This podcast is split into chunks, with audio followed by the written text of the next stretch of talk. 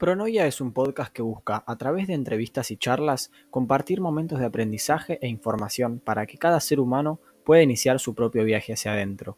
Un viaje de reconexión con el ser, con la esencia, con el amor, con la frecuencia de Dios que llevamos dentro y tenemos olvidada.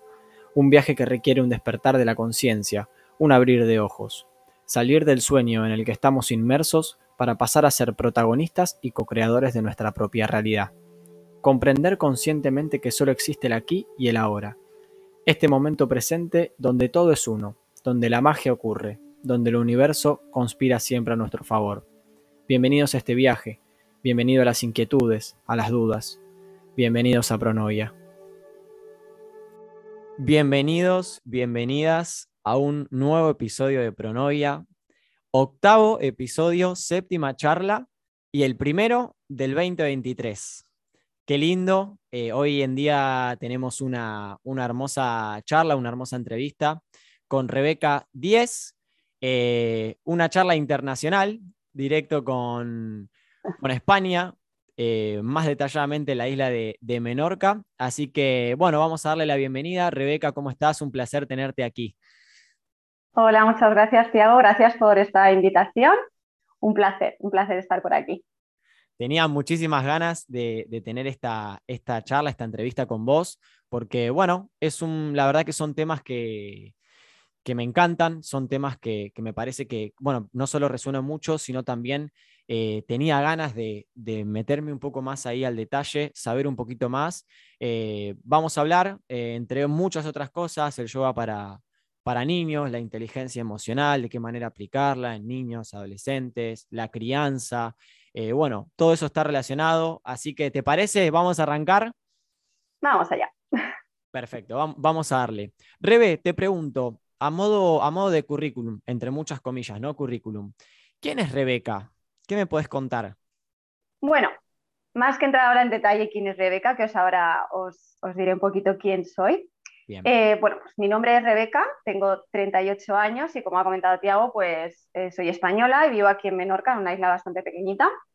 Pero bueno, para nosotros es un pequeño paraíso, ¿no? y, bueno, ¿quién es Rebeca? Bueno, Rebeca es una, es una mujer que es, bueno, me considero una mujer muy calmada, muy tranquila. La gente además me dice esto, ¿no? Que, que con mi voz también en las clases me ayuda mucho el, el, aportar esa calma, ¿no? Pero sí que soy muy inquieta. Aparte de, o sea, es como un poco contradictorio. No soy inquieta porque, porque me encanta aprender, me encanta nutrirme, estar en contacto, en, continuo aprendizaje y soy una friki, soy una incansable buscadora del autoconocimiento y desarrollo personal, ¿no? Y soy muy espiritual también, ¿no? En esa búsqueda que hay gente que, que enlaza la espiritualidad con la religión, la espiritualidad tiene, eh, tiene ese sentido de, de, de, la búsqueda del porqué de nuestra existencia, ¿no? De la búsqueda de muchos porqués, ¿no? Es un despertar. Y bueno, también me considero una mujer muy, muy soñadora, pero como una buena Tauro con los pies en la tierra.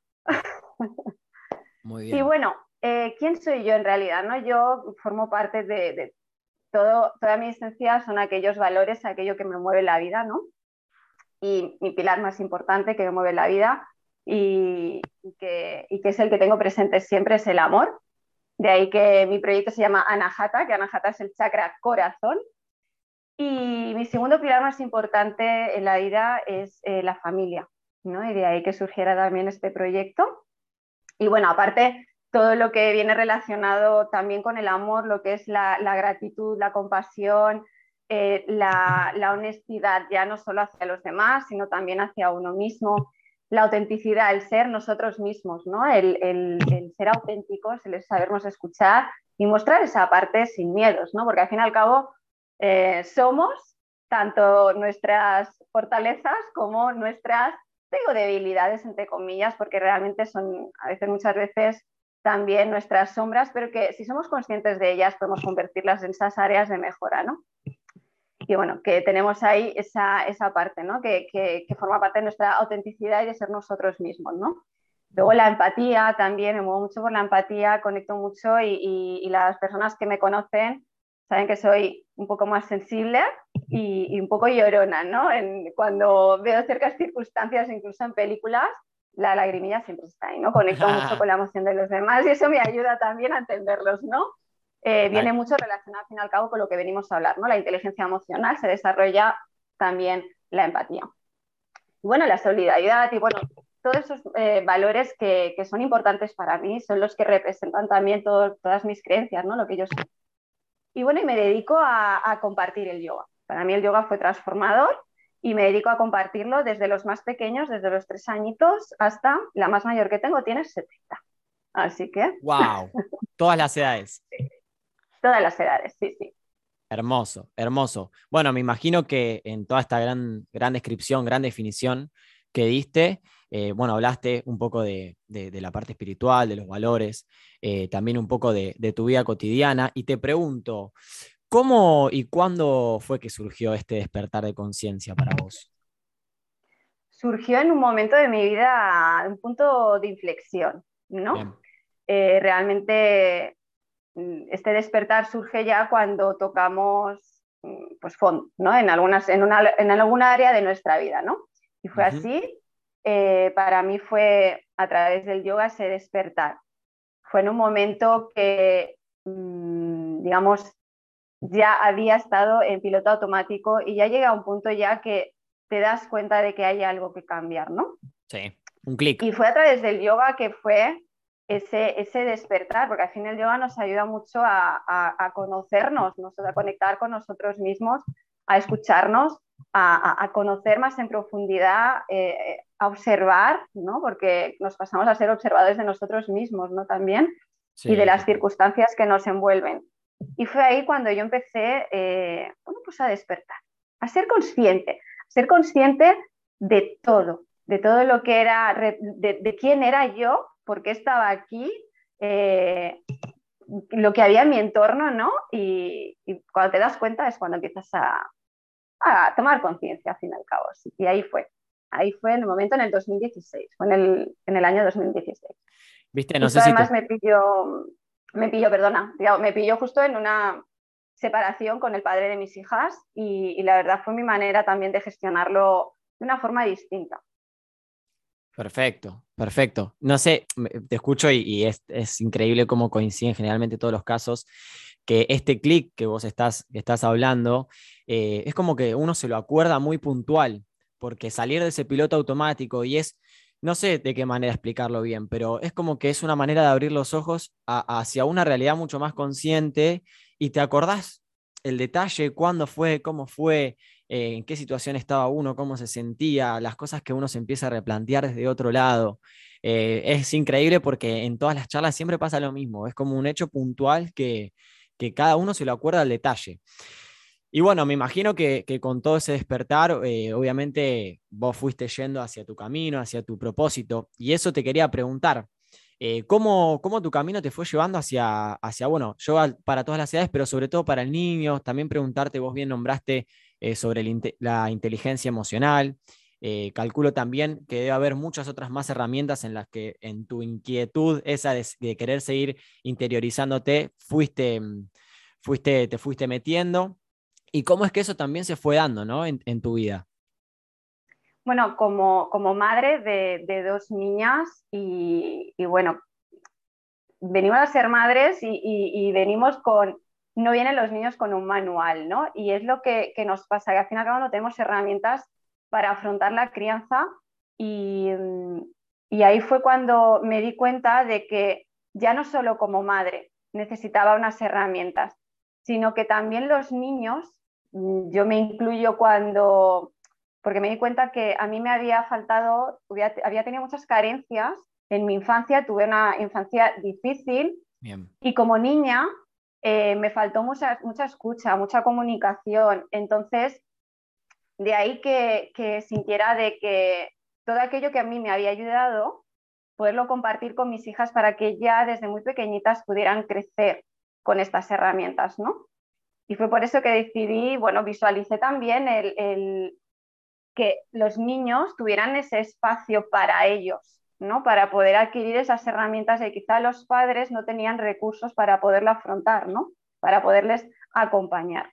Entonces me di cuenta desde mi propio trabajo personal ¿no? de, las necesidades que tenía yo como madre para afrontar la crianza y también recordando, poniéndome en el lugar de mis hijas también, eh, pues mi situación en la infancia y de cómo me hubieran ayudado estas herramientas. Es por eso que eh, me parecía muy importante que pudieran adquirirlas a una, una, edad muy temprana, porque al fin y al cabo a nivel cerebral están en desarrollo y es el momento yo digo, es como plantar una semilla en el subconsciente de los niños, ¿no? Para que crezca y brote esa conciencia. Qué lindo, qué lindo. Es, eh, fíjate lo, importante y lo, y lo lindo que es el trabajo con uno y este modo observador que, que vos bien nombraste anteriormente, porque cuando uno se hace consciente de uno mismo y también aprende a observarse y aprende a verse desde otro lado, puede transformar un montón de situaciones que está bien, en la infancia no tuvimos las herramientas, pero a raíz de, observar y de, ir para atrás, ahora en este caso pudiste trascenderlo y transformarlo y, utilizarlo como algo eh, positivo, como una linda semilla para, la crianza de tus hijas. Eso está buenísimo porque en todo hay aprendizaje, más allá de que por ahí en su momento pudo haber sido un momento difícil y demás, eh, en todo hay aprendizaje y se le puede sacar ese, ese lado de crecimiento que es increíble.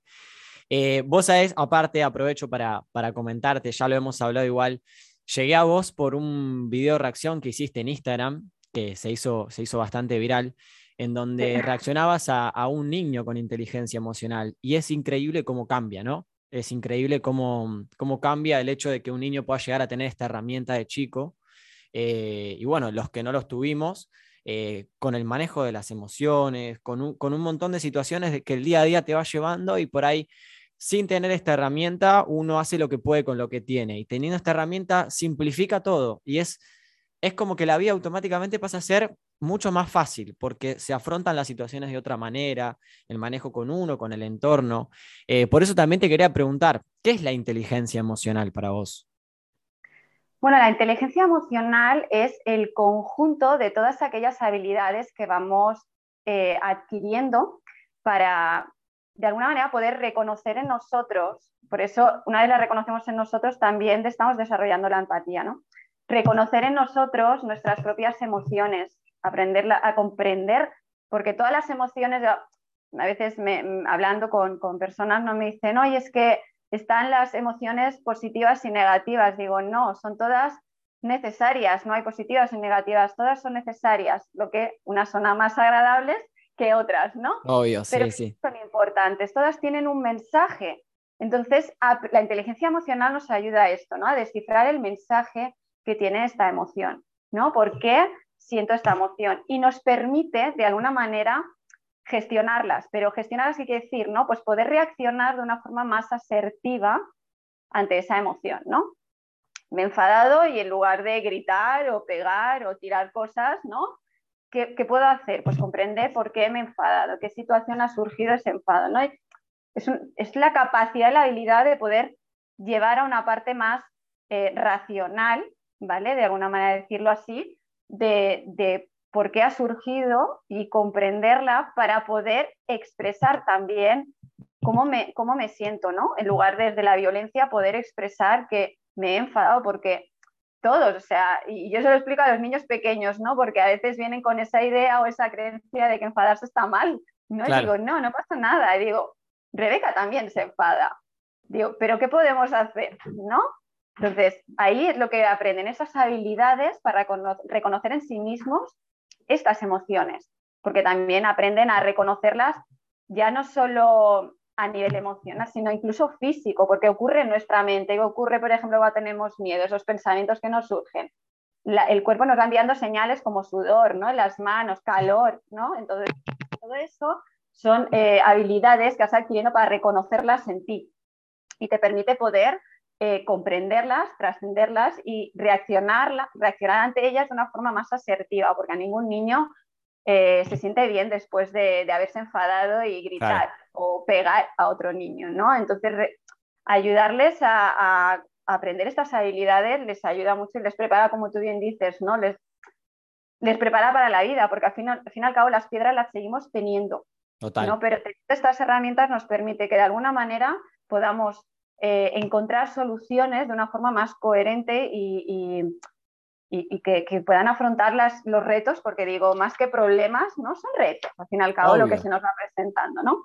Poder afrontarlas desde, una, desde un lugar con, más coherencia y buscar mejores soluciones, ¿no? Para aprender, porque al fin y al cabo venimos a aprender y evolucionar como seres, ¿no? Y estas herramientas nos ayudan a esto.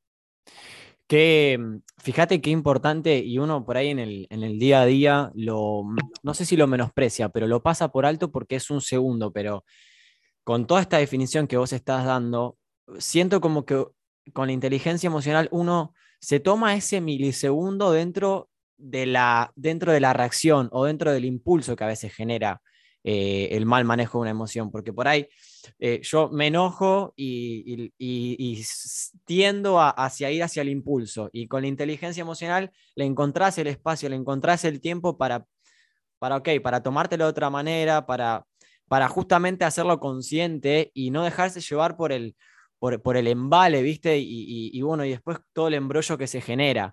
Es, es, muy, es muy lindo y es muy interesante también. A, eh, a, mí me, o sea, la gente se lo toma cotidiano, pero para mí es súper interesante tener ese tiempito para, para ganarle al impulso, para ganarle a, la reacción, porque es lo que decís vos, después por ahí el niño ante, ante un enojo, lo que sea, se arrepiente o no se siente bien. Con inteligencia emocional lo, lo, lo, lo, corta y lo trabaja de otra manera. También, no, no lo sé por experiencia personal todavía, pero mm, sé que por ahí los niños tienen, tienen, están en otra etapa de desarrollo. ¿Cuán eh, en la crianza, ¿de qué manera crees vos que, que, esto se puede llegar a enseñar o aplicar? En la crianza, la inteligencia emocional. Pues tenemos muchas herramientas que nos pueden ayudar. De hecho, yo las utilizo en, en, en yoga, ¿no? Porque suelo recibir mamás que me traen a los niños para, para que se calmen, ¿no? Entonces, cuando salen los niños mm, súper contentos, eh, pueden ver de que realmente no los he tenido sentados todo el tiempo, ¿no? Claro. Ni haciendo una postura. Entonces, ¿qué hacemos? Lo que hacemos es que enseñar todas estas herramientas, yo digo siempre, una de las primeras eh, o primer tip que diría que, nos aplicáramos como padres es que hiciéramos ese, trabajo previo nosotros, porque no podemos intentar tampoco enseñar o a comprender las, sus emociones a los niños si nosotros no conocemos nuestra, la nuestra propia.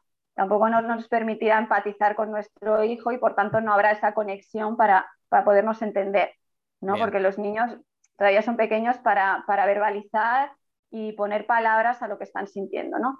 Entonces, el trabajo previo es nuestro. Ese sería lo primero de todo, ¿no? Arrastramos muchas heridas de nuestra infancia y eso deberíamos ser conscientes de ellas y trabajarlas y sanarlas. Que yo digo siempre, sanarlas no significa que mm, vayamos a olvidarnos de ellas y ya está, ¿no? Sanarlas, ser conscientes de que están ahí, porque son traumas muy profundos en nuestro subconsciente. Y siendo conscientes de ellos, nos ayudará también a nivel emocional a trascenderlas y que no nos limite en nuestro día a día. ¿vale? Mm, te pongo un ejemplo. Para poder eh, expresar a los demás cómo nos sentimos, primero tenemos que conocer también cuáles son nuestras necesidades, ¿no? Y de ahí poder poner límites. Si tenemos una herida muy arraigada de la herida del rechazo, ¿qué ocurre? Que mm, al, tener esa herida que arrastramos de nuestra infancia, seguimos repitiendo ese patrón de rechazo hacia nosotros mismos.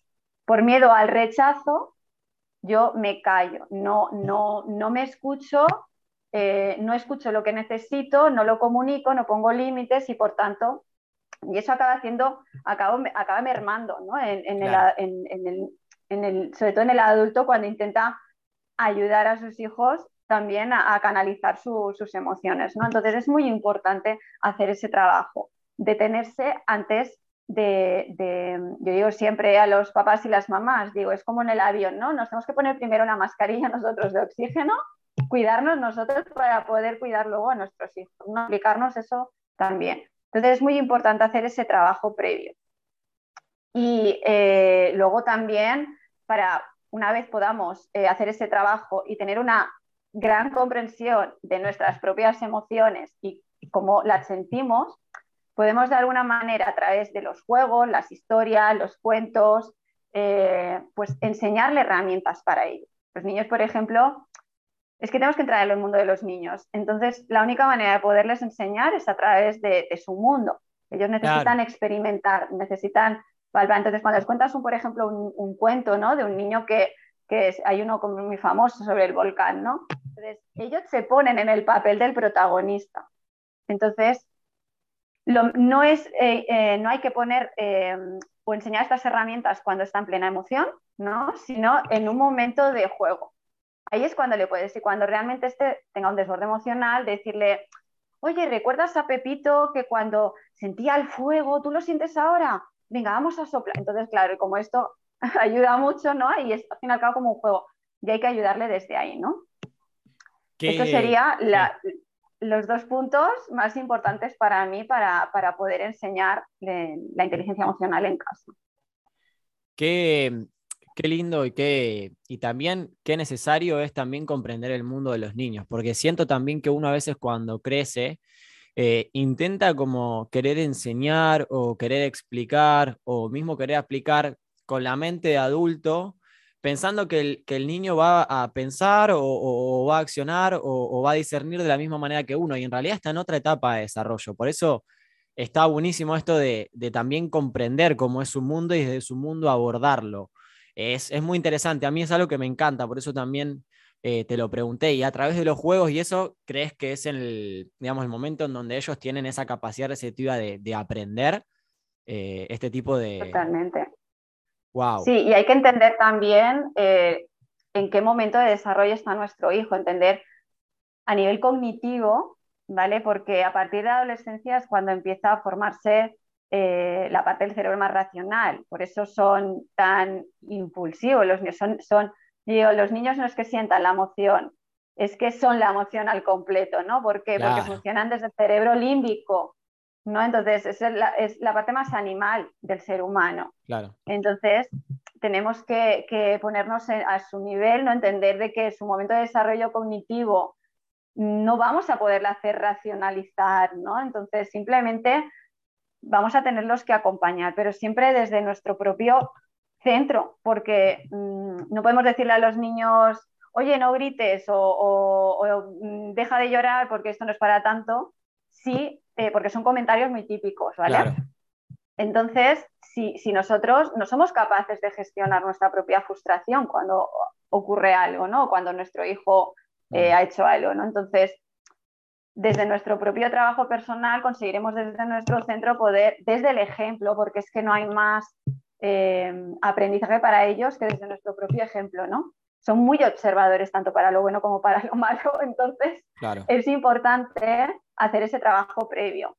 Y pues desde, desde el mundo de los niños podemos enseñarle todo. Y es donde es lo que yo hago también desde, desde las clases, desde ahí, desde el juego. Qué lindo, qué lindo. se, me, se, me, acaba de ocurrir recién la pregunta, que justo vos la, la, trajiste, la trajiste. Viste que generalmente suele pasar mucho, por lo menos yo veo mucho que hay veces que, que, en este caso los niños conectan con la emoción y se largan a llorar o porque no les gusta algo, porque los retan o por lo que sea. Y es, hay, está mucho la tendencia también a, a, cortar eso. O sea, ¿de qué manera uno puede darle otra alternativa a ese tipo de situaciones? Dejarlo llorar, por ejemplo, no sé, se me ocurre, no sé. Sí, cuando, cuando los niños tienen un desborde emocional, como hemos, como hemos comentado antes, tenemos que actuar desde nuestra propia calma. Si no, nosotros no estamos calmados, más vale que le digas a tu hijo necesitas ir un momento a respirar porque existen las neuronas espejo. Entonces, que esto ya es un tema muy, muy complejo, pero los que queráis indagar un poquito, las neuronas espejo lo que hace es que eh, conectemos con la emoción de esa persona y nos dejemos llevar y por tanto si nuestro hijo está frustrado y está enfadado, lo, lo fácil es llegar, dejarse llevar también por, por, esa, por ese enfado ¿no? y, y, al fin y al cabo acabar los dos enfadados. Entonces es muy importante que volvamos, seamos capaces de volver a nuestro centro. Primero me ocupo de mí para poder, recordamos lo del tema de la mascarilla, ¿no? Para poder eh, conectar con nuestro hijo, ¿no? Ponernos a su nivel también, si es un niño pequeño, ponernos a su nivel y conectar con él, ¿no? Entonces, muy importante más que eh, decirle deja de enfadarte o deja de llorar o todos estos comentarios, es importante que validemos su emoción. Es como Mm, por ejemplo, si a uno de nosotros nos pasa algo y tú estás llorando y quieres contárselo a una amiga, o un amigo y te dice, bueno, deja de llorar, ya verás cómo vendrán otras cosas. Entonces, ahí estamos, mm, no estamos validando la emoción, ¿no? No estamos empatizando con, con, Entonces, validar su emoción es muy importante, sin juicio, sin juzgar, ¿no? Porque ya cuando entramos en juicios ya estamos entrando dentro de conflictos, ¿no? Y entonces ahí ayudarle a, identificarla, ¿no? Y, y, dónde la siente. Entonces es muy importante, pues por ejemplo, veo que estás enfadado, ¿no? Pues porque mamá te ha dicho que, que tienes que ponerte la chaqueta para salir.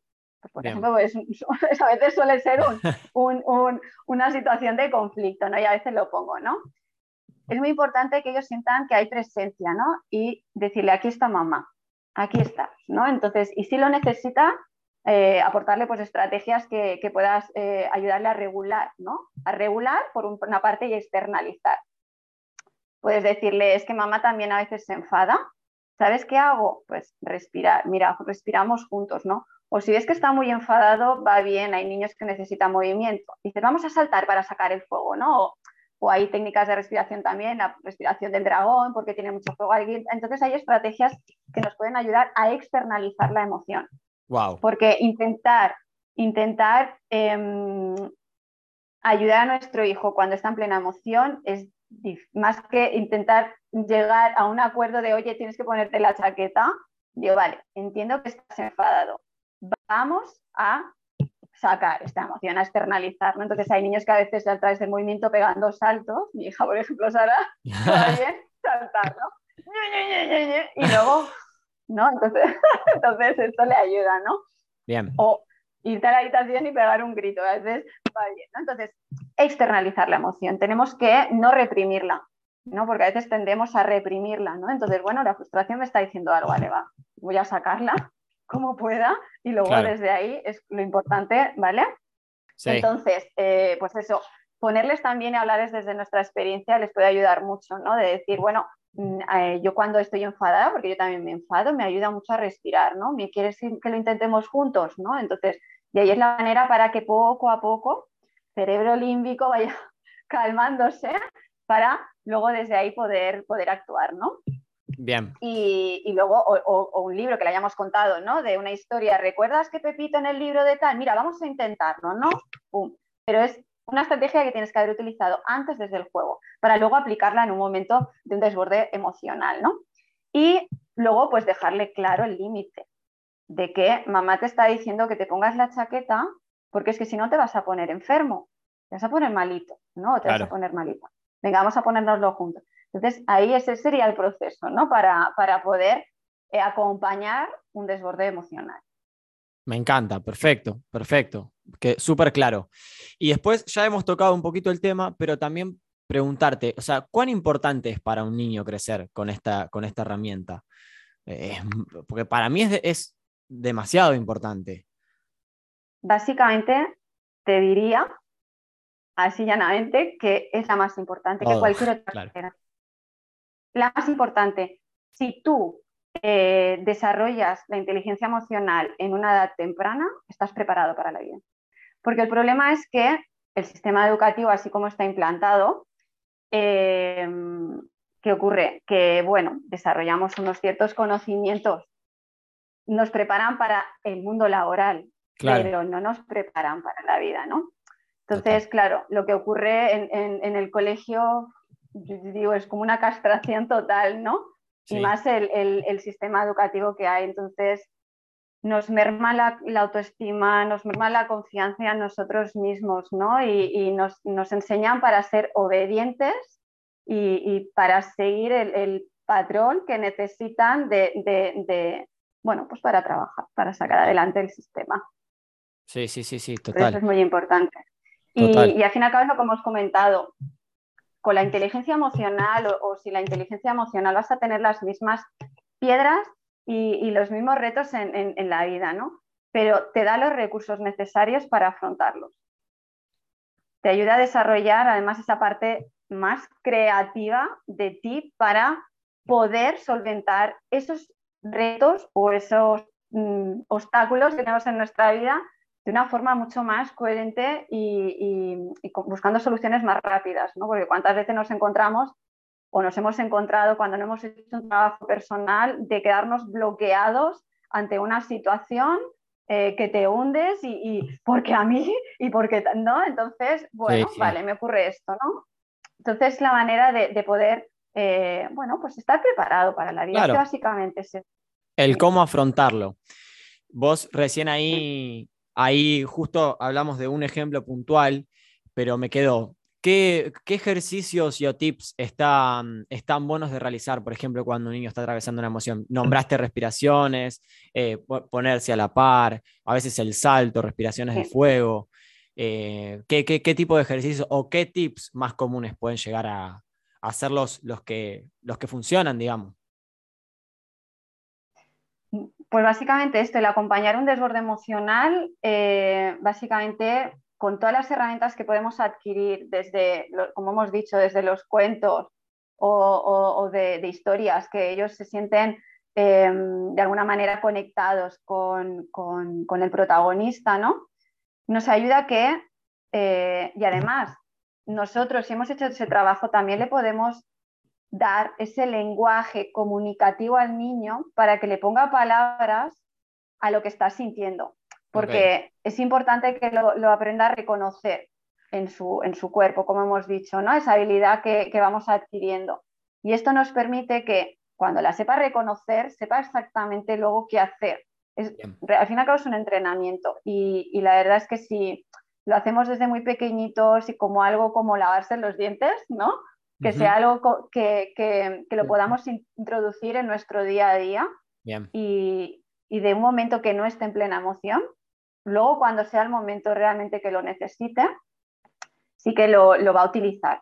Lo va a utilizar porque mm, a mí me pasa dentro de la clase de los niños, eh, hay niños que me vienen ¡guau! todo terreno, ¿no? Y tienden a solucionar con, un conflicto, ¿no? Con, las, con las, manos, ¿no? Y, entonces, darles esas herramientas para que ellos sepan, digo, mm, Pepito, te digo Pepito porque así ponemos el nombre al niño, ¿no?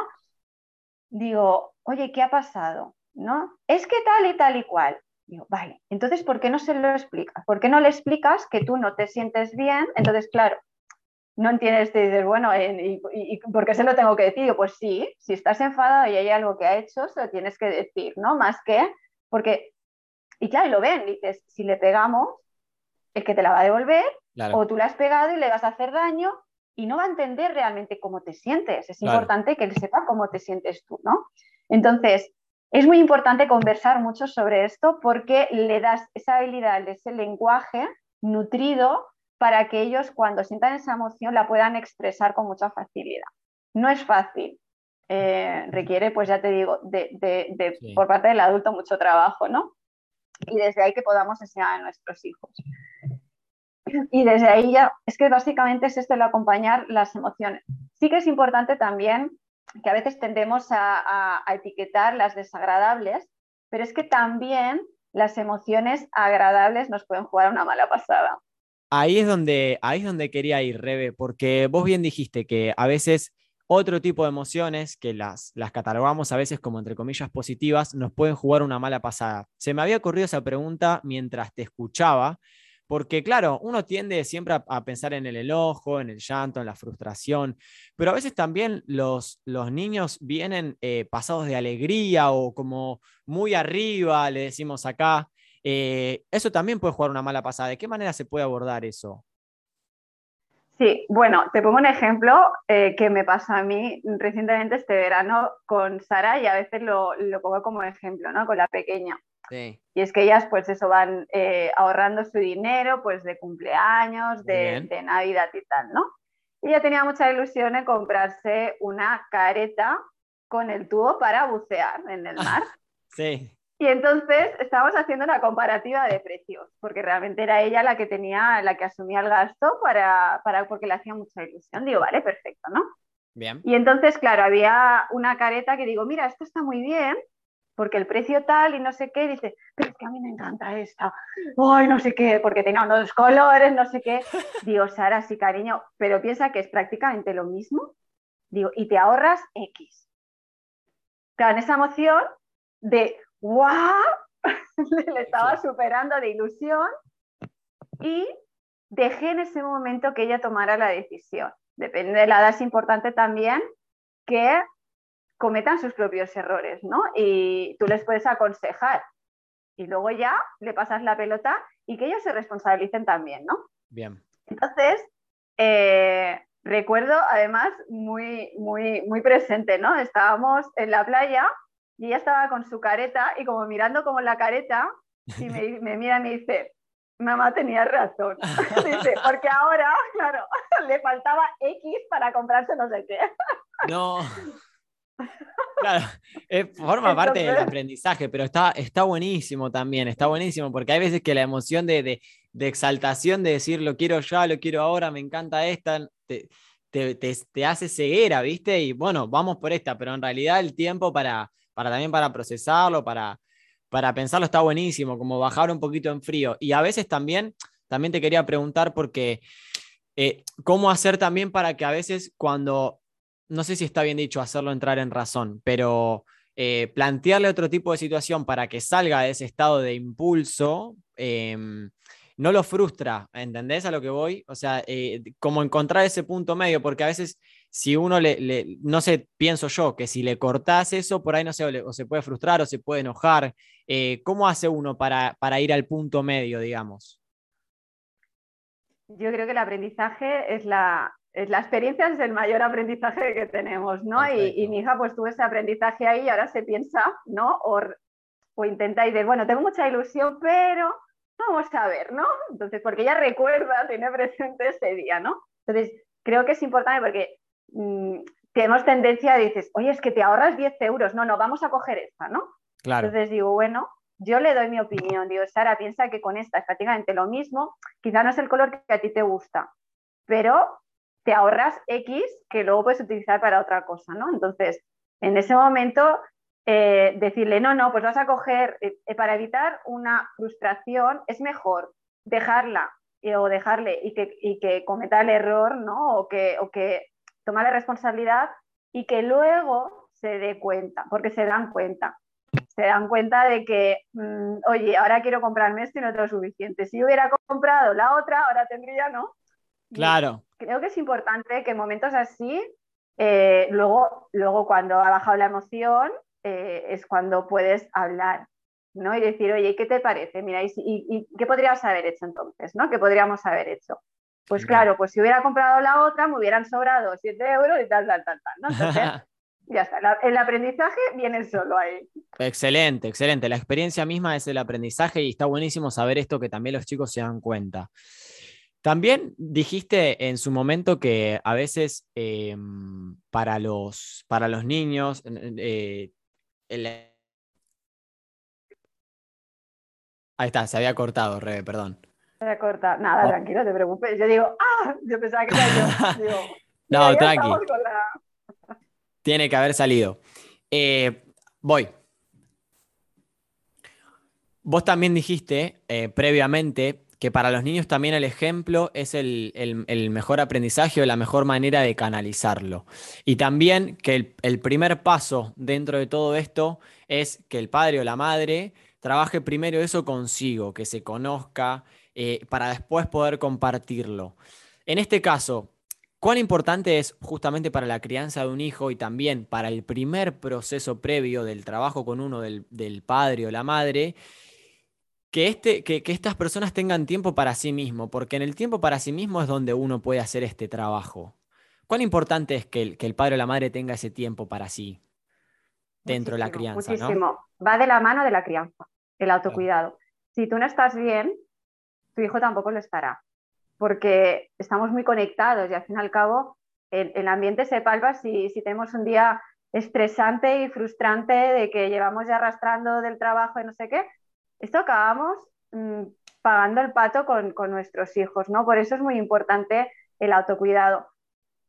Y a pesar de que muchas personas tienden a ver como el autocuidado un momento egoísta, lo tienes yo, la manera en la que yo lo pude entender, comprender y trascender es qué ejemplo le estoy dando yo a mis hijas si yo no me cuido. Bien. Ahí ya está, y ahí los planchas a los padres. O sea, realmente es así. ¿Qué ejemplo le estoy dando a mi hijo si yo no me estoy cuidando y estoy mal todo el día, ¿no? Claro. O sea que es muy importante. Yo cuando mis hijas ven que es mi momento en la que desenrollo la esterilla, me pongo con el yoga, es que inconscientemente ellas también arriba, oye mami, ¿me dejas la esterilla que voy a hacer? Ah. Sin yo decirles nada, o sea que... Y, lo hacen por sí solas. Eh, entonces es muy importante, le estamos dando ejemplo de que el autocuidado va primero, que nosotros es muy importante cuidarnos si nosotros queremos cuidar a los demás. Si nosotros no tenemos una buena relación con nosotros mismos, ¿cómo vamos a tener buenas relaciones o relaciones sanas? ¿no? Entonces, dentro del autocuidado, que la gente a veces piensa, pues sí, yo me alimento bien y hago ejercicio, digo, bueno, a ver, aquí hay cuatro tipos de autocuidado. Está el físico, que es el que, primeramente, el que todo el mundo tiene cuenta, ¿no? Pero ¿dónde está el emocional? Que ahí entra el trabajo de autoconocimiento, desarrollo de, nuestra inteligencia emocional, el comprender, entender nuestras emociones, ¿no? Luego el, el, cognitivo, el mental, ¿no? El, trabajar esa parte y desarrollar esa parte, ese cuidado, ¿no? De que estamos también, que viene también enlazado con a nivel emocional, ¿no? De que nos estamos nutriendo, qué estamos viendo, el, qué estamos escuchando o qué estamos viendo, ¿no? Eh, lo que estamos viendo y escuchando es nutritivo para nosotros, para nuestra mente o no, ¿no? Y luego también ocupar esos momentos que también nos ayuda a nivel cognitivo, es un autocuidado cognitivo, el dedicarnos a alguna pasión. ¿Tenemos pasiones? Pues vamos, va a ser un autocuidado, ¿no? Que quieres, que te encanta leer, porque además también aprender nuevos conocimientos también es un autocuidado cognitivo, ¿no? Y luego está el social. Este es el que más cuesta, sobre todo a las mamis. Esto de irse a tomar una copa de vino con las amigas lo ven como algo, no, yo esto no lo hago, porque no, yo tengo que estar en casa cuidando de mis hijos, digo ya, ¿y tus relaciones? Claro. También es muy importante esas relaciones. Nutrir eh, y cuidar esas relaciones sanas y desechar las tóxicas, obviamente, ¿no? Obvio. Ser selectivos, aquellas relaciones ya no solo de amistades, sino también de tu pareja, las relaciones a nivel familiar, ¿no? Con, con tus hijos. Entonces, eso es autocuidado social, que también tiene que estar presente, ¿no? Entonces, vienen todos de la mano absolutamente todos. Y si trabajamos en ello, nos sentiremos mejor, muchísimo mejor. Y además les estamos dando un ejemplo a nuestros hijos. Son, son, puros observadores y, y, copian todo. Entonces, ¿por qué no un buen hábito como es el autocuidado? Excelente, claro, tiene que haber un equilibrio en todas las líneas, indudablemente. Y después también pasa mucho que, que, es, va de la mano también con el ejemplo que, que acabas de decir, esto de no, tengo que criar eh, tengo que quedarme en casa cuidando a los, a los chicos y por eso, no sé, me evito de alguna salida. También mucha, siento como que el trajín del día a día en el mayor la mayor parte de los niños, de las personas adultas, perdón, eh, es como que tampoco se toman ese tiempo para así de parar la pelota y de volver al equilibrio. Y, y, lo pasan por alto también. ¿De qué manera pueden, o sea, como, como a modo de tip, o de qué manera pueden empezar a incorporar esto en el día a día, una persona adulta, de, de, de está bien, tengo una cierta rutina, tengo un cierto ritmo de vida, pero ¿de qué manera puedo empezar a incorporar este tiempo para mí, para después poder plasmarlo en la educación de mis hijos, en el equilibrio de mi día a día? Obviamente también preguntarte qué, qué beneficios trae esto, primero para uno y después también para la crianza. Vale, eh, para empezar, una de las cosas que nos decimos mucho y esto tenemos que analizarlo, es no tengo tiempo. Bien. Entonces, el no tener tiempo, sí, es muy común, el no tener tiempo ya te estás limitando. Ya mm, automáticamente vas a generar situaciones que te mantengan ocupado. Entonces, sí, tengo tiempo. ¿Qué es prioritario para mí? ¿No? Definir qué es prioritario para mí en ese tiempo. Todos tenemos 24 horas. ¿Qué hacemos con esas 24 horas? ¿A qué le damos prioridad? ¿No? Porque a veces no nos damos cuenta, pero mm, la tecnología nos, nos, absorbe mucho, ¿no? Entonces, oye, si te tiras dos horas viendo la tele, pues dedícate una y esa otra. O sea, lo, lo, mejor es y lo que te hace tomar conciencia y es, mm, yo lo hice al principio porque fue una manera también de tomar conciencia y una bofetada de realidad, ah. es desde que te levantas hasta que te es antes de hacer todo, todo el cambio, ¿no? De, tomar conciencia de, de, oye, me tengo que cuidar y voy a empezar, ¿no? Es escribir desde que te levantas hasta que te acuestas, ¿qué haces? Todo, de hora a hora. Y luego te das cuenta y dices, ¡buah! Aquí se me va el tiempo. Eso está ¿Qué puedo hacer? Claro, porque pierdes mucho tiempo en redes sociales o pierdes tiempo en, Netflix, ¿no? Eh, viendo eh, la televisión, ¿no? O una de las cosas que, tendemos a veces, eh, sobre todo de, las mamás, las mujeres, arrastramos mucho el sacrificio, ¿no? Por, toda la familia, ¿no? Y esto hay que romper con estos patrones y estas creencias. Y, bueno, yo cuando descubrí el, el no y el delegar, fue mágico. Entonces, aquí todos hacemos cosas y realmente cuando hay algo que sientes que no tienes ganas de hacer, el tranquilamente decir no. Pero para ahí tiene que haber un trabajo de conocerte de, qué es lo que necesitas, porque si yo sé lo que necesito voy a poder poner límites y decir que no, ¿no? Porque a veces por compromiso o por miedo a que se enfaden, o decimos que sí a muchas cosas que, y eso nos ocupa tiempo. ¿no? Hay muchas cosas que son si buscamos en internet ladrones de tiempo, hay un porrón. Entonces, ¿a qué doy prioridad yo en mi día a día? Y el autocuidado tendría que estar en la prioridad número uno, y más si somos padres. Eso es. Pero, sí. Pero vamos, pero de, Porque además le estamos dando ejemplo a nuestros hijos de que el autocuidado es lo más importante. Tú estás primero. No, eso es increíble, sí, total. Y, déjame recalcar algo que dijiste vos, que es también a veces tenemos tiempo de más en lo que llamamos ocio de ver películas en Netflix o una serie o lo que sea, que eso está buenísimo, pero mucha gente confunde que tomarse un tiempo para ver una serie de Netflix es tomarse un tiempo para uno mismo. Y, y en este caso no, porque por ahí uno, al no tener el conocimiento de sí o o no estar alineado, eh, uno puede sentarse a ver Netflix y decir, ok, me tiro a descansar, pero la cabeza va de acá, la emoción va de acá. Entonces, no, no forma parte del trabajo con uno mismo, porque no estás alineado.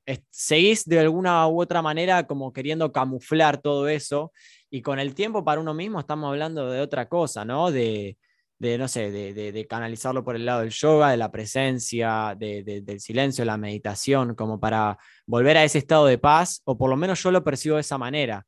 Y desde ese estado de paz, después volver a la rutina y seguir abordando la educación, la crianza de los niños, el día a día con uno, la parte social, la parte mental, emocional, que bien nombrás vos. ¿Es así? Sí, es correcto, es así, es lo que tocaría, porque al fin y al cabo no está mal ver, me gusta también ver alguna película, alguna serie, pero si te gusta ver una serie, ve un capítulo, no cinco. Claro, sí, un equilibrio ahí también.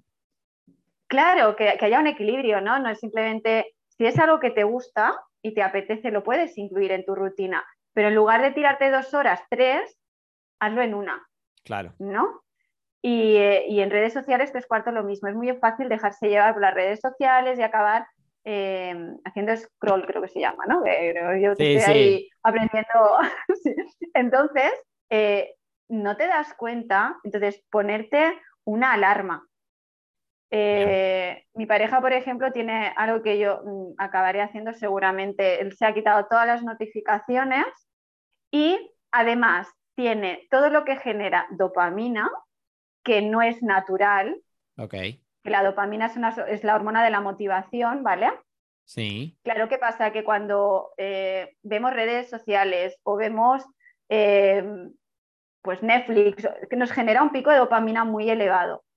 ¿Qué, ¿Qué ocurre? Que esto, cuando queremos hacer algo tan básico como hacer ejercicio, genera un esfuerzo.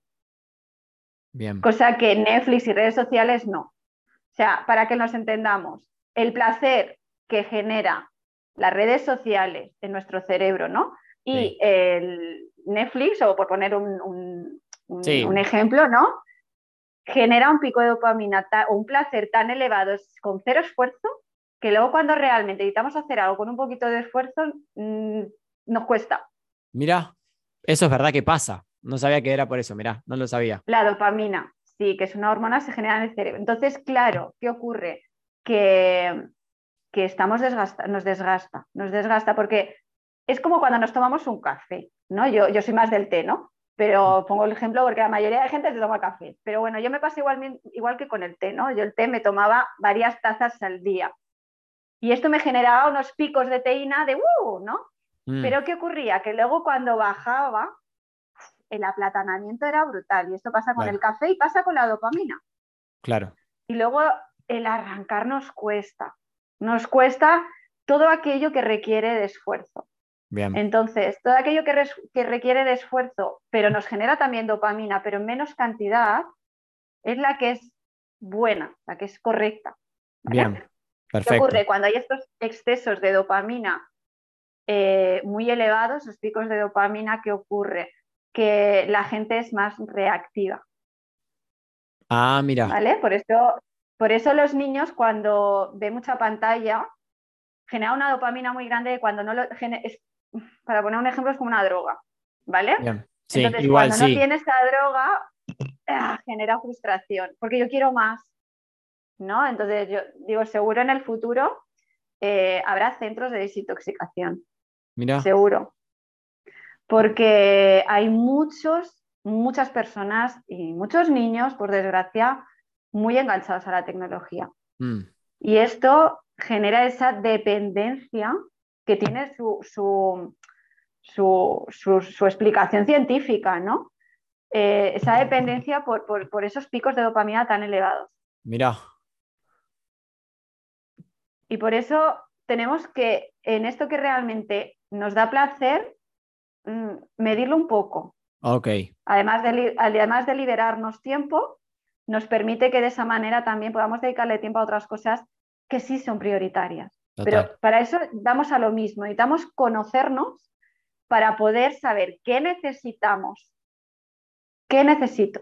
Entonces, una cosa que diría a todos los padres como consejo es que simplemente que una vez al día se sienten dos minutos con los ojos cerrados y se digan la pregunta mentalmente, ¿cómo me siento hoy? Es tan potente, es tan potente porque vamos tan en piloto automático que no nos paramos a pensar y nos sentimos frustrados por esto, porque no escuchamos nuestras necesidades. Y luego nos quejamos de, es que no tengo tiempo, es que mm, fulanito me ha dicho tal y no he podido. No, no he podido, no, tú no le has de decir que no, ¿no? Entonces, porque no has escuchado lo que necesita. Entonces, es muy importante eh, esa parte y así le podamos dar espacio a ese momento de autocuidado, pero ser muy consciente de todos tenemos 24 horas. ¿Qué hacemos con esas 24 horas?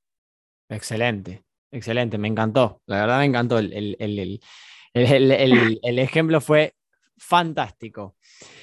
Yendo un poco a la parte de yoga para niños, vos bien dijiste que, que haces yoga para todas las edades, pero como estamos haciendo foco más en, en la parte de los niños, dentro de su mundo, ¿no? Que es completamente diferente por ahí al de un adulto, ¿de qué manera se puede enseñar el yoga para niños? Y, obviamente vos qué apreciás como profe eh, en, los niños que hacen yoga, a comparación con los niños que por ahí no, ¿no?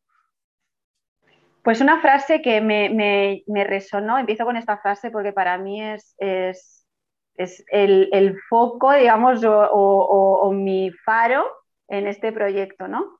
es em, los niños son el futuro y nosotros como adultos somos los responsables de dejarles un legado.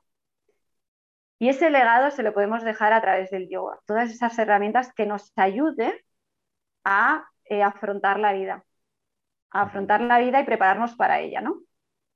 Y obviamente, ¿cómo lo hacemos? Pues como, como te lo he explicado antes, en cuanto para enseñar ¿no? el tema de las emociones, a través del juego, a través de las historias, del baile, de, los, eh, de las historias, todo lo que viene relacionado dentro de su mundo. ¿Por qué? Porque es su idioma. Es el único idioma que los niños van a poder aprender. Por eso no funciona el sistema educativo. Claro, sí. ¿Vale? Nos cortan la creatividad, nos dicen exactamente lo que tenemos que hacer para crecer obedientes y sumisos perdiendo totalmente las alas de nuestra creatividad, ¿no? Entonces, yo dentro de las clases de yoga siempre doy un espacio de calentamiento. El calentamiento es, vamos a sacar aquí con el movimiento todo lo que sentimos, ¿no? tanto en el calentamiento como en el baile, que es expresión corporal. Desde ahí eh, vamos bajando poco a poco la energía, pero primero necesitan movimiento porque están tan contenidos en la silla, en las clases, que necesitan movimiento. Claro. Entonces, poco a poco, dentro de, de esta estructura de clase, vamos bajando poco a poco el ritmo. No podemos empezar por una relajación o por hacer unas posturas estáticas porque te dirán, aquí yo quiero correr, ¿no? Entonces, hay a veces que, vengo con una clase preparada, veo a algún niño, alguna niña que la vez dices, este está un poquito más cansado y llega un momento y dice, ya no puedo más. bueno, perfecto. Ahí hemos sacado toda la energía que necesitamos. Ahora ya sí que podemos poco a poco bajar, ¿no? Bien. Luego, con las, a través de los juegos, que hay muchos, podemos enseñarle todas las posturas. Las posturas les ayuda también a tener mucha conciencia corporal. Y ese momento les ayuda porque cuando les digo, guay, ¿y qué no caes en esta puesto? Por ejemplo, la del guerrero, sentir la fuerza por las piernas, ¿no? Y sí, sí, sentimos fuerza, guay. Entonces, entonces van tomando mucha más conciencia de reconocer ciertos síntomas en su cuerpo. ¿no? Total. También vamos hablando sobre el tema de las emociones, vamos tratando todo esto dentro de las, dentro de las clases, ¿no? Y luego cuando entra dentro de, porque a veces me dicen, ven algún vídeo y me dicen, pero ¿cómo los mantienes a todos sentados y súper quietos, ¿no? Entonces, digo, claro, hemos empezado por mucha energía, ¿no? Y poco a poco vamos bajando. Entonces, los niños pequeños... Creo... Difícil, ya está, ya está la cola. Eh, es muy difícil eh, que todavía se mantengan en ese, en ese momento de, tanta introspección ¿no? que nos permite la meditación. Pero sí las relajaciones o la atención plena ayuda mucho, ¿no? Y hay un juego en el, en el que, bueno, simplemente es un palo de agua que hace un sonido, ¿no? Y yo voy dando vueltas, eh, inicio yo, ¿no? Y ellos están, vamos con las piernas cruzadas, espalda recta, ojos cerrados y en silencio, ¿no? Y ellos están muy quietecitos ahí, ¿no? Porque quieren el se, mantienen escuchando el palo de por dónde va, porque están con los ojos cerrados, ¿no? Y, y están atención plena de por dónde va, y me mantengo quieto porque yo quiero el palo, ¿no? Entonces estamos trabajando ahí la concentración y la atención, esa atención plena y dura, y también la paciencia, que es súper importante, ¿no? Claro. Pero es todo desde el juego. Es muy importante ahí desde el juego, ¿no? Y luego el tema de los masajitos ya ni te cuento. Tengo varios elementos y les encanta el hacer su masaje a otro. Entonces, aprenden ya no solo a, tomar conciencia de ellos ¿no? y a relacionarse mejor con, consigo mismos, sino también con los demás, a cuidar de los otros también, ¿no? Oye, me gusta que me cuiden, pero también cuido. Y es lo que hacemos también la parte final de la relajación, ¿no? Y a veces que vienen, hago la clase en un doyan, que es como una especie de espumita, porque hacen artes marciales, y ah, algunos se quedan tan planchados que no se mueven, se van con toda la marca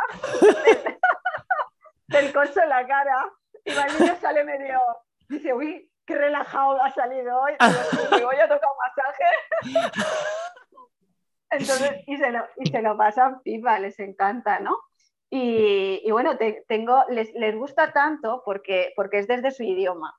Y es la manera de que aprendan todas estas herramientas, todas. Y yo les doy una, una clase a la semana, pero hay a veces que me viene la madre como diciendo, 15 minutos antes, te lo traigo ya porque es que es que cansado. Dice, ya toca, ya toca, ya toca, ¿no? Entonces, es que todavía no sé, pero es que yo quiero ir, ¿no? muy largo, ¿no? O sea, imagínate lo bien que se lo pasan y cantidad de, de padres o madres súper preocupados porque piensan que se van a aburrir.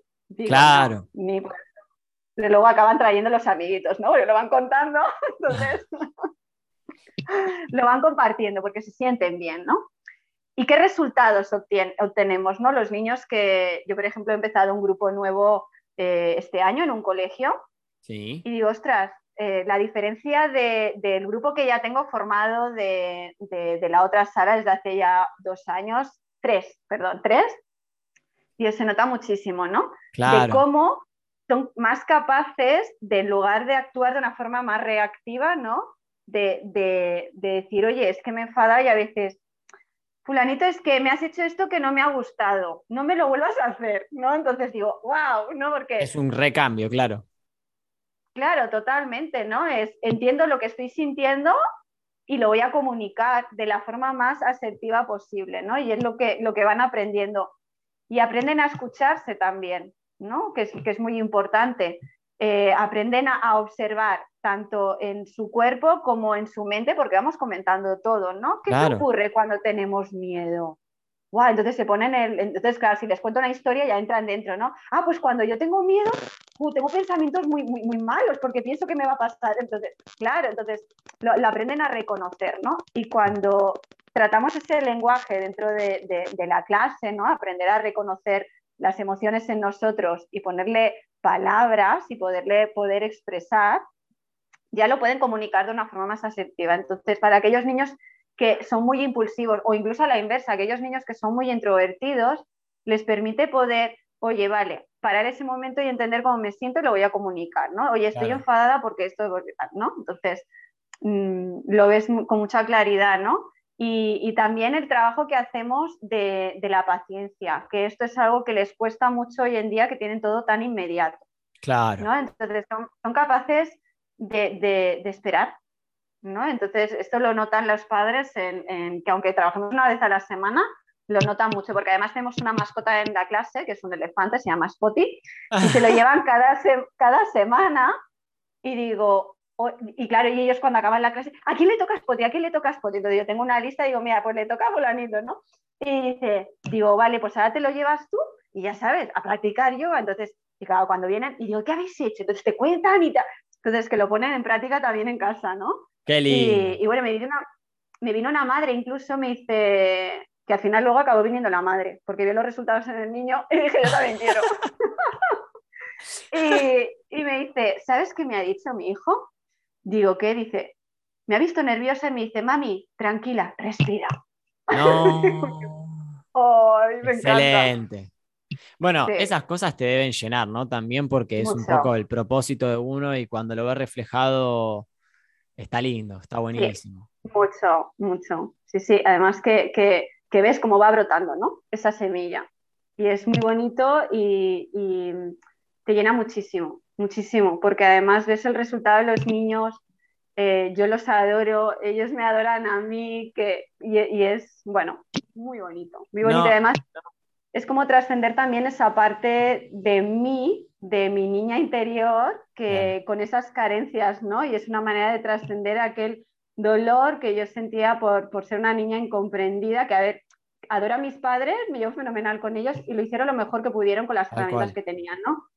Pero es como, wow, estoy, estoy como trabajando ese, ese, ese núcleo familiar para que las cosas broten desde otro lugar, ¿no? Y, eso es lo que, lo que me hace levantarme con mucha ilusión los lunes, que solemos odiar cuando vamos a trabajar.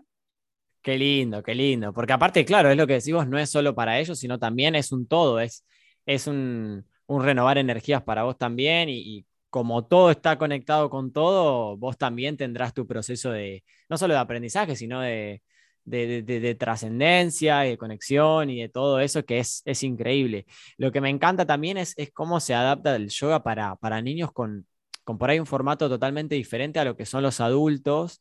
Y aparte esto de decir, ok, a través de cuentos, a través de juegos, trabajo la atención, trabajo la paciencia, trabajo el silencio. Y también en cada uno de esos aspectos nunca deja de estar eh, conectada a la parte creativa, porque eh, no sé, a través de un cuento puedo reflejar mis emociones y lo asocio, entonces ahí también está la, parte creativa, la parte de asociación y, es lo que decís vos, es, es un poco estimular esa parte eh, de, del, por ahí el hemisferio derecho que, en el colegio, lamentablemente hoy en día o en el sistema educativo está como muy obsoleto, que tenemos súper desarrollado uno, el izquierdo y el, y el derecho está ahí apagado y, y es genial porque en el equilibrio también eh, como todo lo que venimos hablando hasta ahora, forma parte de la vida y forma parte del conocimiento de uno y forma parte también del eje, de la alineación. Es increíble, la verdad, te felicito, te felicito por lo que haces, Rebe, porque me encanta, me encanta y, bueno, espero algún día poder ver algún video ¿no? de la clase que, debe ser genial. Sí. la verdad es que la disfruto muchísimo y, ya te digo, te levantas con, con, otra energía y ya como que ya te estás, estás aportando a un bien común, ¿no? Que es lo que hacia, hacia donde nos dirigimos. Y sin ir más lejos, simplemente que nos demos cuenta, tomemos conciencia de los niños cuando son pequeños, no tienen miedo a nada, siempre están innovando y, eh, no tienen miedo a decir lo que piensan, ¿no? Fijaros cómo con el paso de los años eso se pierde. Claro. Se pierde si, si no le damos este espacio. Y yo las clases de yoga, yo digo siempre, digo, son clases de yoga, pero le meto todos los mix que, que se me ocurren, todas aquellas herramientas que incluso les he metido imágenes de cuadros, por ejemplo, ¿no? Para que, o sea, o, arte terapia, les meto todas aquellas herramientas que les puedan ayudar y darles ese espacio. Incluso las historias muchas veces están contadas por ellos. Pues les damos rienda suelta esa creatividad tan necesaria para los tiempos que se avecinan. Perfecto, Rebe, perfecto. Me encanta. Si te parece, vamos con la última parte, que es la sección Reeducar para Hacer, que la suelo hacer siempre en, todas las, en todos los podcasts.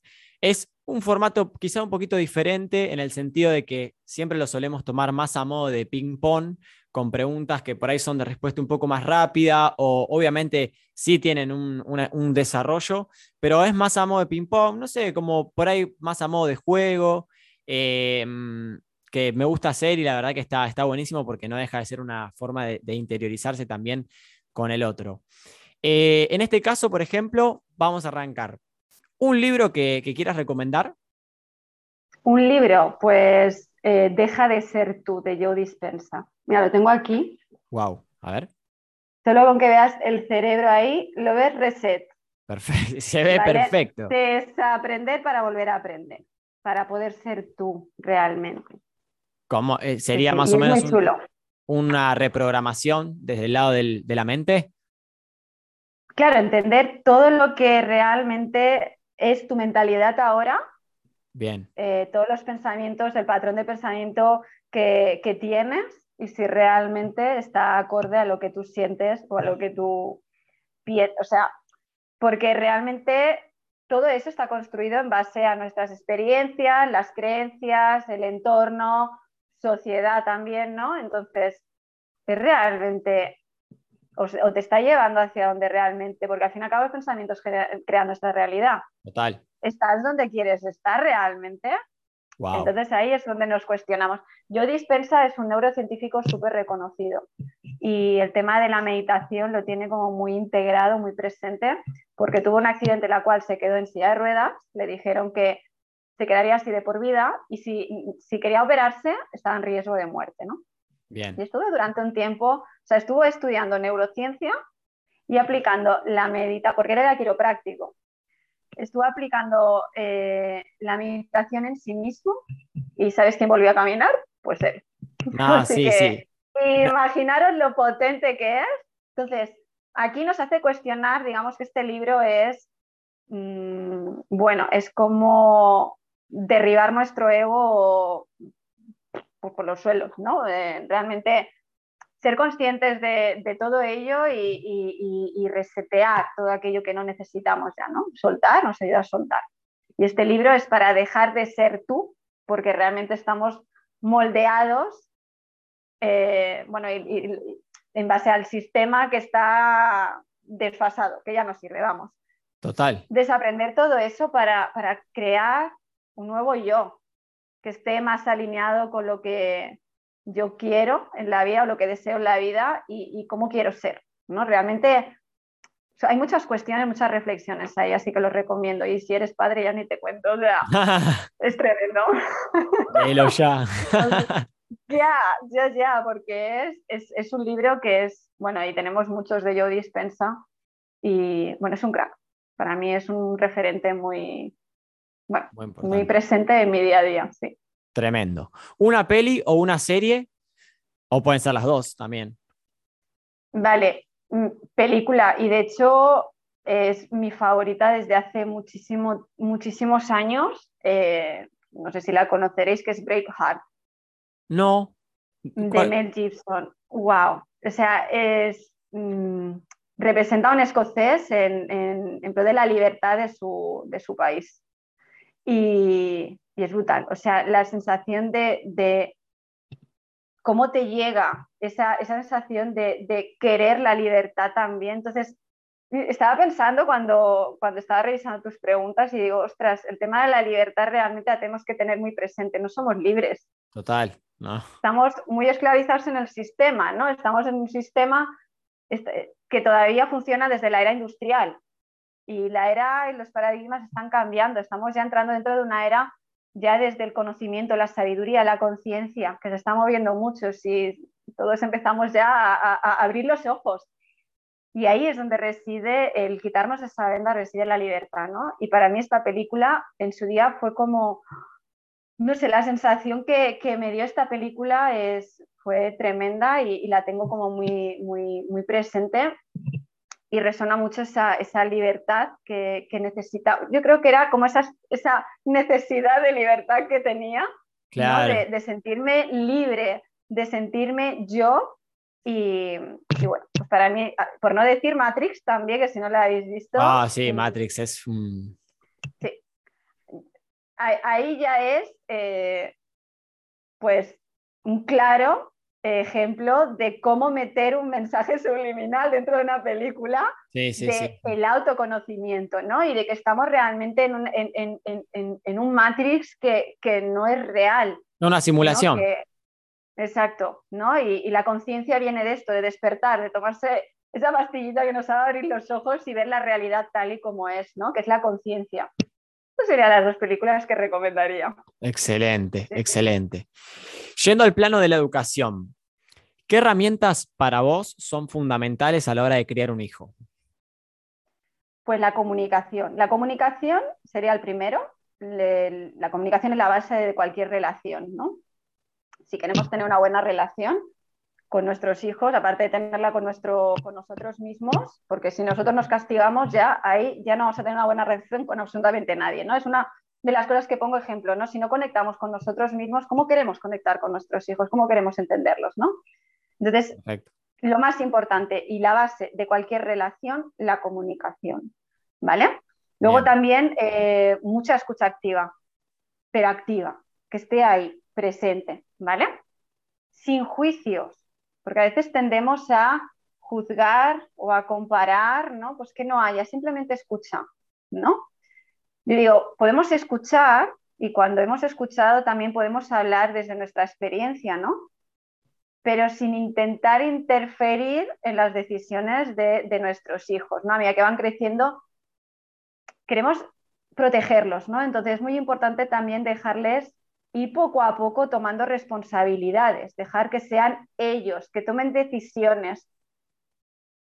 El sistema mm, nos ha enseñado mucho a ser obedientes, ¿no? Y nos ha mermado esa parte de expresión, ¿no? Entonces es muy importante tener que nuestros hijos tengan esa parte y habrá muchas cosas que no estén en desacuerdo, que estén en desacuerdo con nosotros, ¿no? Pero intentarles explicar que lo hacéis para su bien y hay a veces que hay cosas que no estarán de acuerdo, pero siempre teniendo presente esa escucha activa para escuchar su opinión, ¿no? No decir, he dicho esto y punto. No, vamos a escuchar, ¿no? Es muy importante. Luego, eh, es que tengo aquí la, de esto, mucha empatía, es muy importante, la empatía. Para ahí, la importancia de desarrollar la inteligencia emocional, porque si yo comprendo y entiendo mis emociones, podré entender y comprender y reconocer esas emociones en mi hijo, ¿no? Entonces, la empatía es muy importante para ponernos en su lugar. Recordar cuando éramos, cuando estábamos en su edad, cómo nos sentíamos, ¿no? y cómo nos hubiera gustado que, nos trataran. Yo por eso, una de las cosas que tienen aquí las niñas es que a veces, a veces acaba y dice, mamá, otra vez no vas a sentar a hablar. Digo, sí, es importante hablar, ¿no? Y a veces nos tiramos tres horas porque es importante hablar de cómo nos sentimos. Somos un equipo y somos una familia que tenemos que comunicar cómo nos sentimos, si ha habido algo que no nos ha gustado, decirlo.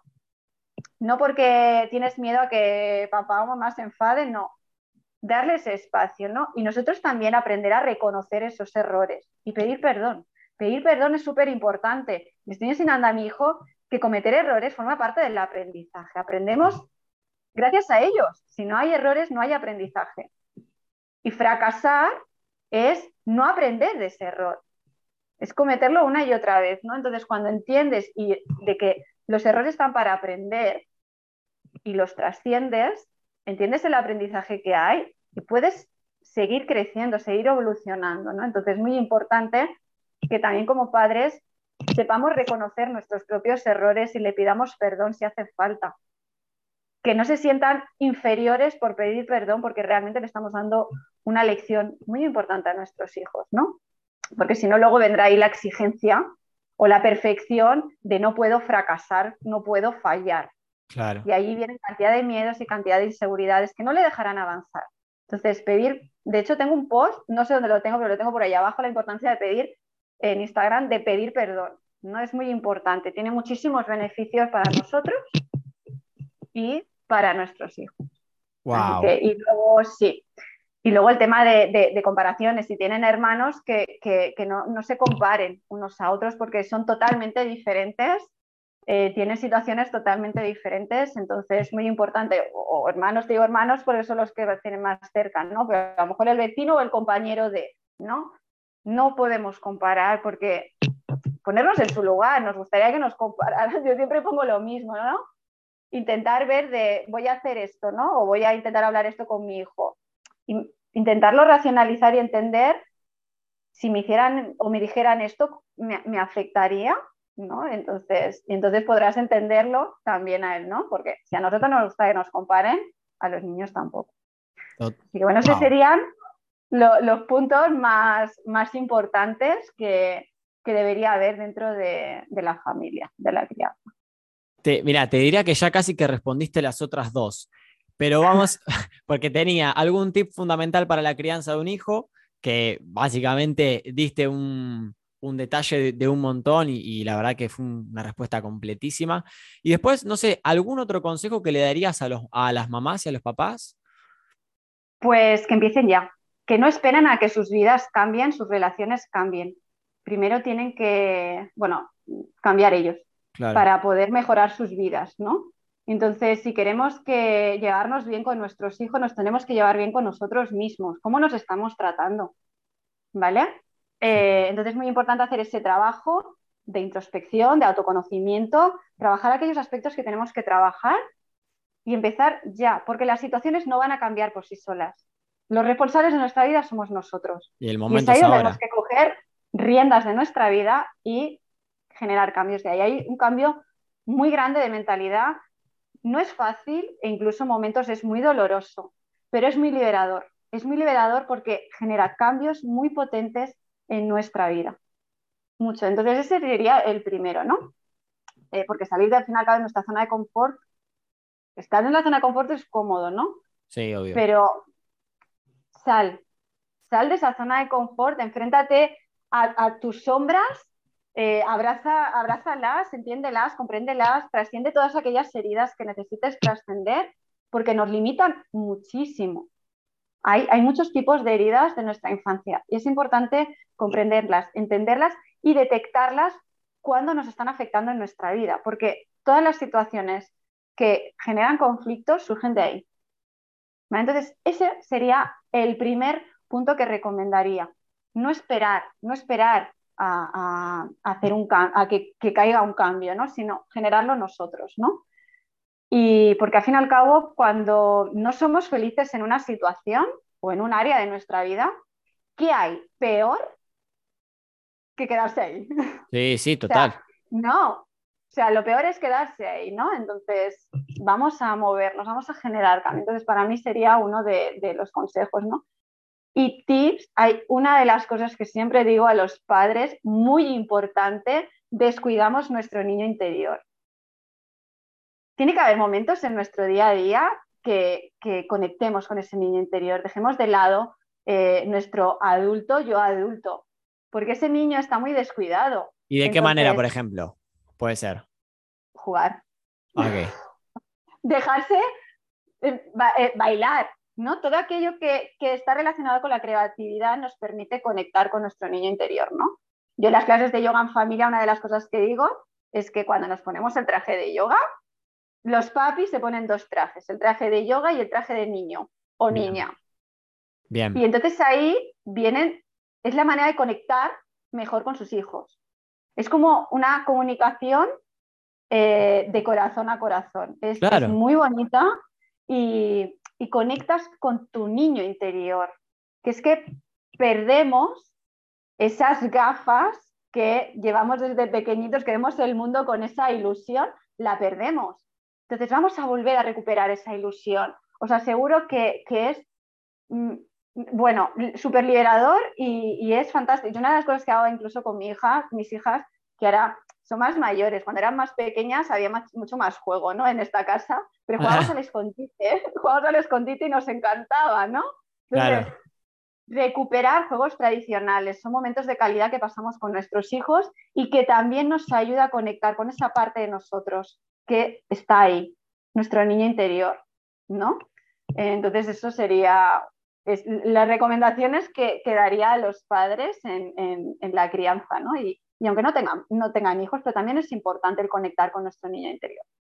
Excelente, excelente. Sí, aparte de lo que decís vos, el niño interior trae la, inocencia, ¿no? El, el, ver los el ver el mundo lleno de, ilusión, con, con, la claridad, con la transparencia de un niño, y eso es magnífico. Creo que es te diría que hasta un superpoder que tenemos que lamentablemente dejamos mermar con el correr de los años.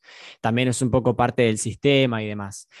Mm. Rebe, una materia que debería darse para vos en los colegios, la nueva. Solo una. Puedes, puedes elegir, hacelo, pueden ser varias también.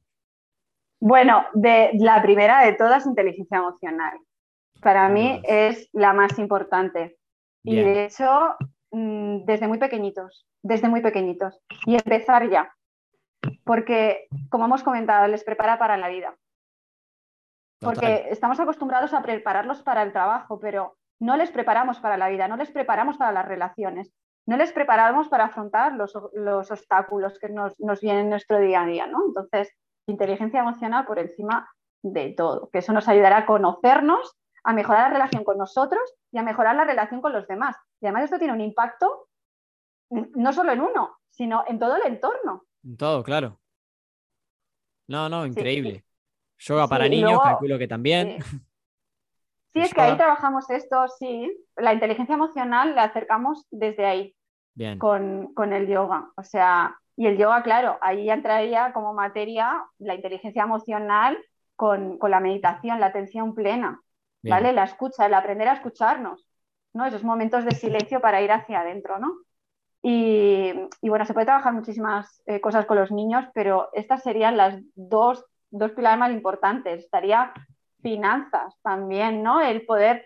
Eh, ¿Cuántos nos han enseñado que el dinero es sucio y que, y que la gente millonaria es mala, ¿no? Entonces yo intento inculcar a mis hijas de que, la, de que no es el dinero, sino los actos de las personas los que definen si son, si hacen las cosas correctas o no, ¿no? y no el dinero, ¿no? Podemos ser abundantes en todos los aspectos y, al fin y al cabo el dinero es un medio para, para, vivir y, lo necesitamos, ¿no? Y, al fin y al cabo podemos conseguir que sea la consecuencia de hacer aquello que amamos. Excelente. Es hacia donde se, enfoca, ¿no?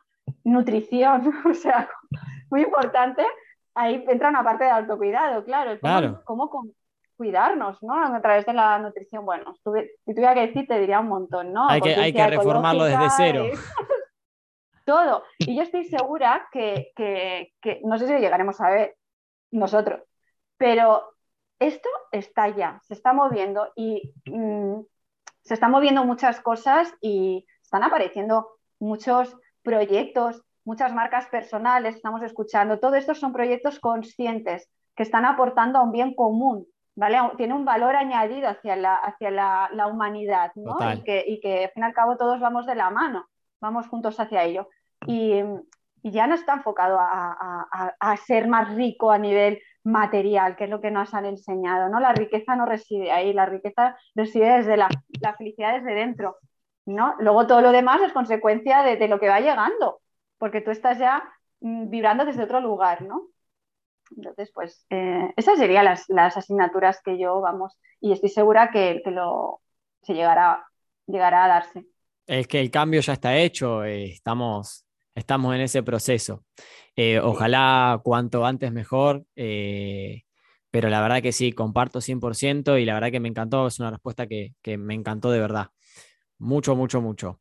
Rebe, antes de cerrar con la última, preguntarte en dónde te podemos encontrar, eh, cuáles son tus proyectos, lo que estás haciendo, lo que se viene, eh, todo, lo que es tu momento de, explayarte. bueno, me pueden encontrar en Instagram Y, bueno, buscando Anahata Yoga Events, que, bueno, pues la idea inicial era montar eventos de yoga en familia, pero bueno, se ha ido dando ciertas eh, circunstancias, bueno, pues el tema de la pandemia y tal, y, hemos trabajado mucho más a nivel individual, que también es muy bonito, ¿no? Pero a nivel familiar me encanta trabajar con la familia y es muy potente, ¿no? Entonces, eh, por eso le llamé, pues, eh, eventos, ¿no? Porque era la idea.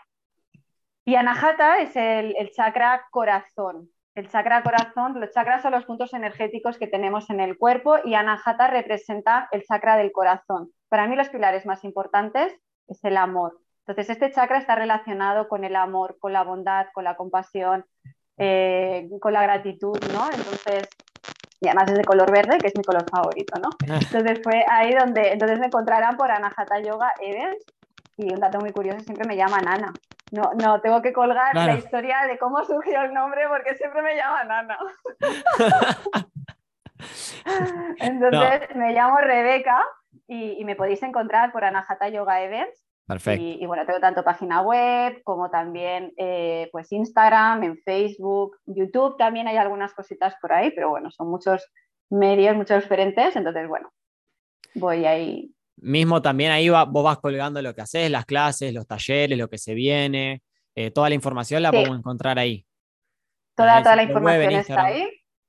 Sí, tanto todo lo que voy haciendo, sí que estoy Mm, aprendiendo sobre el mundo digital, me estoy adaptando ahí porque cada vez tengo más gente, sobre todo de eh, Latinoamérica, que es gente súper consciente y mucho más que los españoles. Los españoles todavía es algo que está como muy, muy, muy arraigado, ¿no?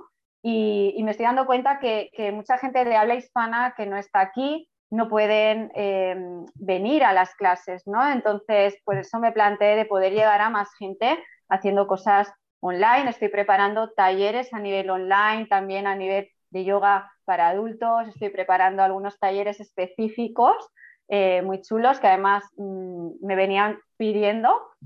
El primero que va a ser el mes que viene será para, reforzar nuestro sistema inmunológico. Wow. Eh, sí, a través del yoga muy chulo. Y bueno, y otros que tengo, pues aprende a meditar, higiene postural en, en, la oficina, bueno, tengo muchos, ¿no? Y todo esto lo iremos haciendo también a nivel online, tanto presencial como online. Y bueno, voy haciendo programas, también me encanta, como he comentado, todo el tema enlazado a la maternidad y la familia. Entonces, bueno, suelo hacer también a veces alguna masterclass de reconecta con tu hijo, que es un poco lo que hemos hablado, ¿no? Pues mucho más extenso. Obvio. Y, y bueno, todo por ahí. Lo voy dando tanto online como presencial, pero pueden encontrar ahí, les voy colgando toda la información, cantidad de recomendaciones que suelo comentar y podemos aplicar también nuestro día a día, tanto a nosotros como a los niños. Y, bueno, recursos que podéis encontrar ahí también. Eso está genial, está genial porque aparte abarcas un montón de situaciones de la vida cotidiana a través de diferentes talleres y en el caso de querer contactarse con vos a través de Instagram o en tu, o en tu sitio web para cualquiera de, Latinoamérica o lo que sea que lo quiera hacer de manera virtual, obviamente te escriben ahí y, lo coordinan, ¿no es cierto? Sí, porque para los adultos también estoy dando clases online, tengo un grupito. Perfecto. Pero lo tengo muy temprano, que ahí tenéis un horario muy, muy tarde. Cuatro horas de diferencia ahí, por lo menos acá. Digo, entonces a las nueve y media de la mañana estáis ahí bastante todavía arrancando, ¿no? claro, estáis, sí, es que estáis muy, muy tempranito, ¿no? Entonces, bueno, me estoy planteando abrir más horarios y bueno, pero sí, ahí pueden encontrar todo lo que voy haciendo y en la página web lo, lo, básico, un poco mi historia y lo, lo que me enfoco, pero en Instagram es donde está todo más completo y donde vais a poder encontrar todo. Y cualquier duda, pues ahí me tenéis con mensaje privado. Perfecto, Rebe, perfecto. Y si te parece, vamos con la última para cerrar la, la entrevista, que también es la, la misma pregunta para todos. Un mensaje que le quieras dejar al ser humano o a la humanidad. Lo que se te ocurra, lo que te resuene, eh, es, el, es el momento. Esta, esta la llevo presente conmigo y la tengo muy integrada esta frase, ¿no? Es, sé el cambio que quieres ver en el mundo. Excelente. Así que ahí... Excelente. Con eso, con, eso se, con eso se resume todo. Me, me parece fantástico. Rebe, agradecerte el momento, agradecerte la charla, agradecerte los mensajes, el aprendizaje, la enseñanza, todo lo que, lo que acabas de dejar en, en esta entrevista, que, bueno, que si bien es el octavo capítulo, es la séptima, Em, agradecerte el momento, la verdad que me encanta, te, felicito, me encanta lo que haces, ya te lo he dicho un montón de veces eh, y bueno, nunca está de más también hacerlo eh, de manera pública. Eh, me encanta también tener la posibilidad de, dar con vos, de hacer algo con vos, de generar conciencia y, bueno, agradecerte también el espacio y el momento que, te tomaste para, para, bueno, para grabar esto. Eh, la verdad que me voy, me voy lleno, lleno, me voy lleno de, todo lo que, de todo lo que hablamos. Así que mil gracias. Gracias, gracias a ti, la he disfrutado muchísimo, ha encantado compartir y, bueno, un placer, un placer. Aquí estoy para lo que, lo que necesites compartir entre todos, expandir más conciencia. Sin lugar a dudas que vamos a, seguir haciendo algo juntos. Así que bueno, agradecerte una vez más. Esto ha sido Pronoia, en el capítulo de hoy con, con Rebe 10, inteligencia emocional, yoga para niños, crianza y un montón de otros temas más. Así que nos veremos en la próxima con un nuevo capítulo. Nos vemos. Gracias. Adiós.